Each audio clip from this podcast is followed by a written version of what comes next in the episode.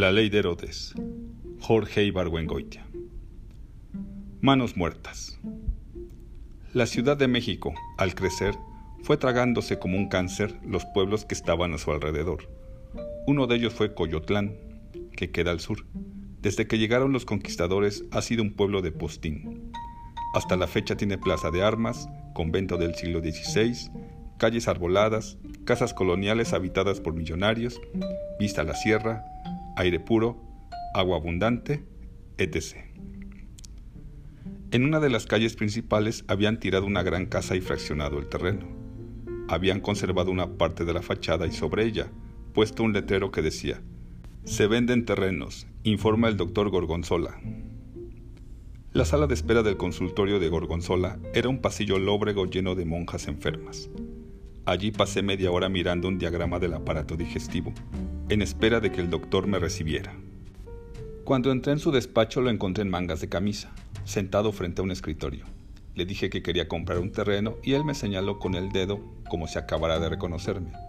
Usted estudió con los hermanos maristas. No pude negarlo. Gorgonzola se levantó de su asiento y me dio un abrazo. Tenemos un sello inconfundible. Él era un rollizo bebé de 50 años. Me daba el hombro y tenía pelo ralo, pero rubio, ojos inyectados, pero azules y una gran papada. Fue a un armario y sacó un plano mientras decía, estos terrenos no son míos, me encargo de venderlos por un favor que le hago a la compañía de Jesús. Me explicó que los terrenos eran bienes de manos muertas. La venta iba a ser anticonstitucional, pero muy devota. En la casa que habían tumbado para hacer el fraccionamiento había estado una escuela de franciscanos. Cuando los jesuitas devolvieron a los franciscanos la iglesia de San Francisco, que está en Madero, los franciscanos tuvieron, en pago, que entregarles a los jesuitas varias propiedades, entre otras, la casa en cuestión. Como los jesuitas no querían casas ni escuelas, sino dinero para obras pías, Gorgonzola, que era muy católico, se había ofrecido a hacer el fraccionamiento y a venderlo fuimos a ver los terrenos. Lo que usted pague por este terreno será una bicoca.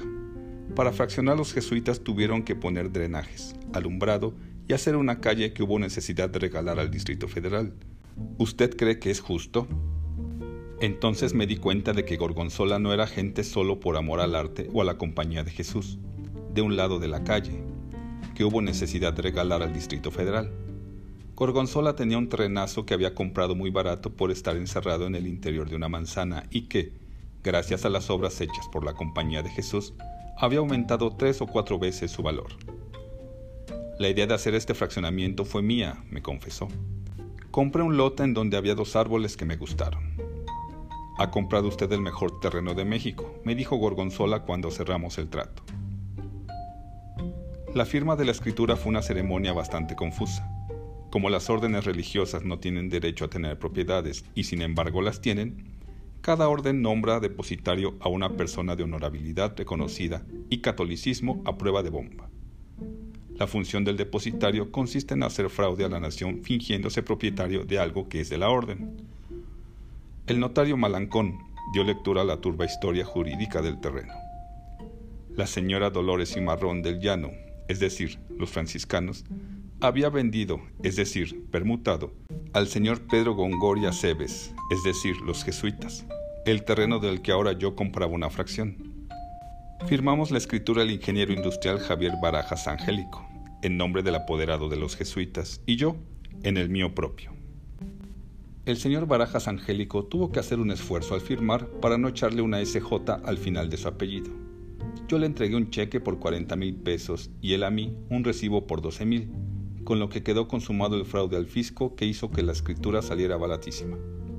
Al final del acto nos dimos la mano, Malancón, Barajas Angélico, que en su distracción me la ofreció para que la besara, Gorgonzola, que estaba muy satisfecho, y yo. Pasaron varios años, al cabo de los cuales tuve dinero para construir y me fui con mi arquitecto y unos amigos a enseñarles el terreno. Todo estaba igual la fachada de la casa antigua tenía el mismo letrero que decía se venden terrenos. Los árboles estaban de pie, etc. Pero la entrada de la calle que hubo necesidad de regalar al Distrito Federal estaba obstruida por una barricada. Estábamos saltándola cuando apareció una mujer harapienta. ¿Qué quieren? ¿Cómo que qué queremos? Pregunté tartamudeando. Ese terreno que está allí es mío. No es cierto. Estos terrenos son del doctor Gorgonzola. Me puse furioso. Con que son del doctor Gorgonzola. A ese quisiera verlo para decirle tres verdades. En ese momento llegó el aludido en un Volkswagen. Dígale a la señora esta quién soy yo, le dije. Pero Gorgonzola no me reconoció, a pesar del sello inconfundible que tenemos los exalumnos de los maristas. No deje entrar a nadie, le gritó a la mujer y se fue. Yo no sabía qué hacer. Decidí ignorar a la mujer y haciéndola de Cicerone, conduje a mis amigos al terreno. Cuando les decía, este es mi terreno, la mujer nos arrojó piedras. Al día siguiente, ocurrió algo peor. Mi arquitecto fue al departamento del Distrito Federal a pedir licencia de construcción y regresó lívido. Dicen en el departamento que ese fraccionamiento no existe. Fui al consultorio de Gorgonzola.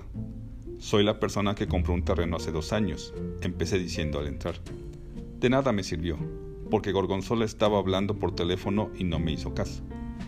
Ya le dije que no puedo, decía Gorgonzola por teléfono. No estoy en condiciones.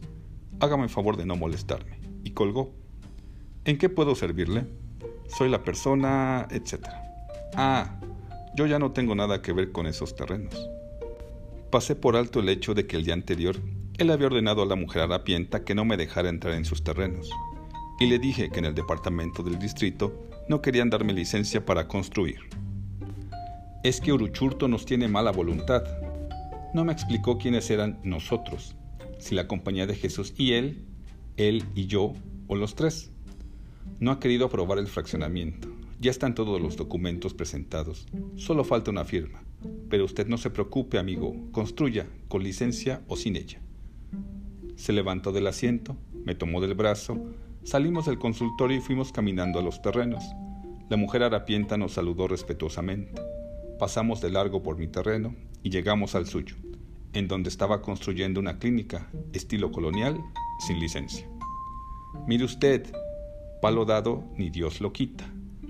Me despedí de Gorgonzola sin haber logrado nada y fui al despacho de Barajas Angélico.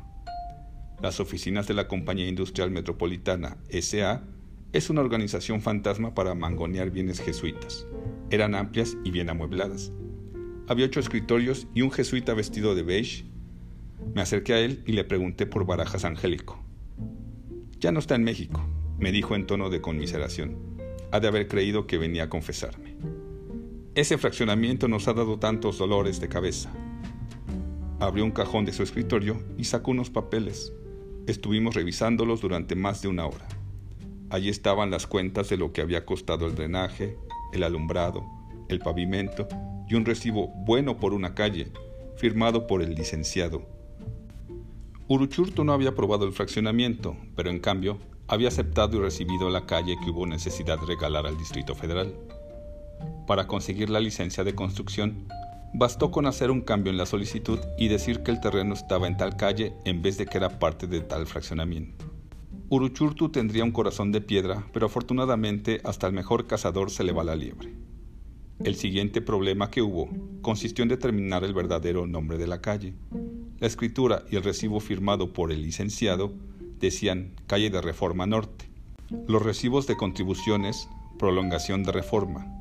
Los de consumo de agua, cerrada de reforma, y en la esquina decía reforma a secas.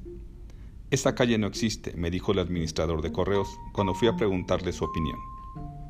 Me explicó que en Coyotlán había tres calles de reforma sin relación entre sí, pero que ninguna correspondía al lugar en donde yo decía que había comprado un terreno.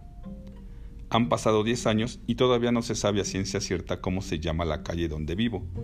El nombre de reforma, en cambio, ha seguido propagándose por el rumbo. Ahora ya hay dos calles de reforma más, una en la colonia Atlántida y otra en la Clavos de Cristo, que son nuevas. Esto sin contar con la nueva prolongación del Paseo de la Reforma, que queda en el centro de la ciudad y que es, en realidad, la auténtica calle de Reforma, siendo las demás meras imitaciones. Cuando mi arquitecto estaba haciendo el deslinde del terreno, se presentó el señor Bobadilla, que vestía la inglesa y andaba en un Ford 47. Dijo que era dueño del terreno de junto. Me está usted invadiendo. Sacó un plano y una cinta métrica y demostró que, en efecto, estábamos invadiéndolo.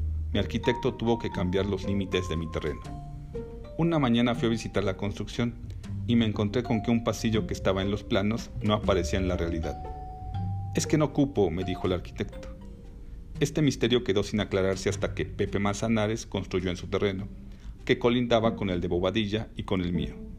Un día se presentó Bobadilla en su Ford 47, vestido a la inglesa, con su plano y su cinta métrica, y obligó a Manzanares a tumbar una barda.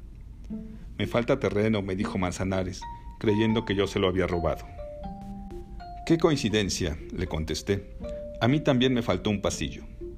Manzanares, Bobadilla y yo nos dirigimos respetuosamente al Departamento del Distrito Federal pidiendo un levantamiento catastral. Fue toda una revelación. La calle, prolongación o cerrada reforma había sido dibujada en los planos con un rumbo y trazada en el terreno con otro. En consecuencia, Manzanares había perdido 20 metros, yo había perdido 50 y había construido un excusado en terrenos de mi vecino del lado norte, que a su vez había perdido 100 metros.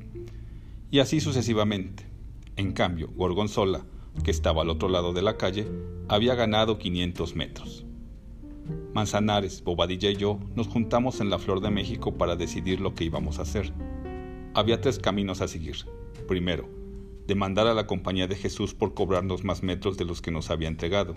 Segundo, demandar al Distrito Federal, porque una calle, cerrada o prolongación estaba invadiendo nuestros terrenos. Tercero, demandar a Gorgonzola por fraude y abuso de confianza. La situación era delicada, porque la Compañía de Jesús nos hubiera liquidado los metros que nos faltaba de acuerdo con el precio estipulado en las escrituras, que era la cuarta parte de lo que nosotros habíamos pagado y la décima de lo que valían en realidad. Yo prefiero no mover el bote, dijo Bobadilla porque le compré el terreno al sobrino de un jesuita y me hice un documento en una servilleta de papel.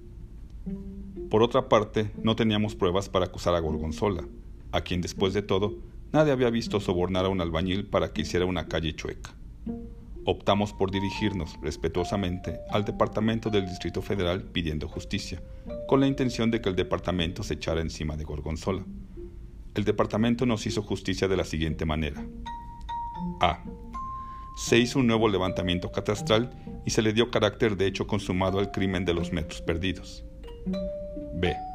Se hizo un avalúo de nuestras propiedades, se aumentaron nuestras contribuciones y se nos multó por ocultación de bienes. C. Se nos advirtió que el licenciado no quería oír hablar más del asunto. Esto nos pasó por comprar bienes de manos muertas. La única satisfacción que me queda es que Gorgonzola nunca pudo terminar su clínica. Allí está todavía. Es una ruina sin terminar en medio de un inmenso solar abandonado.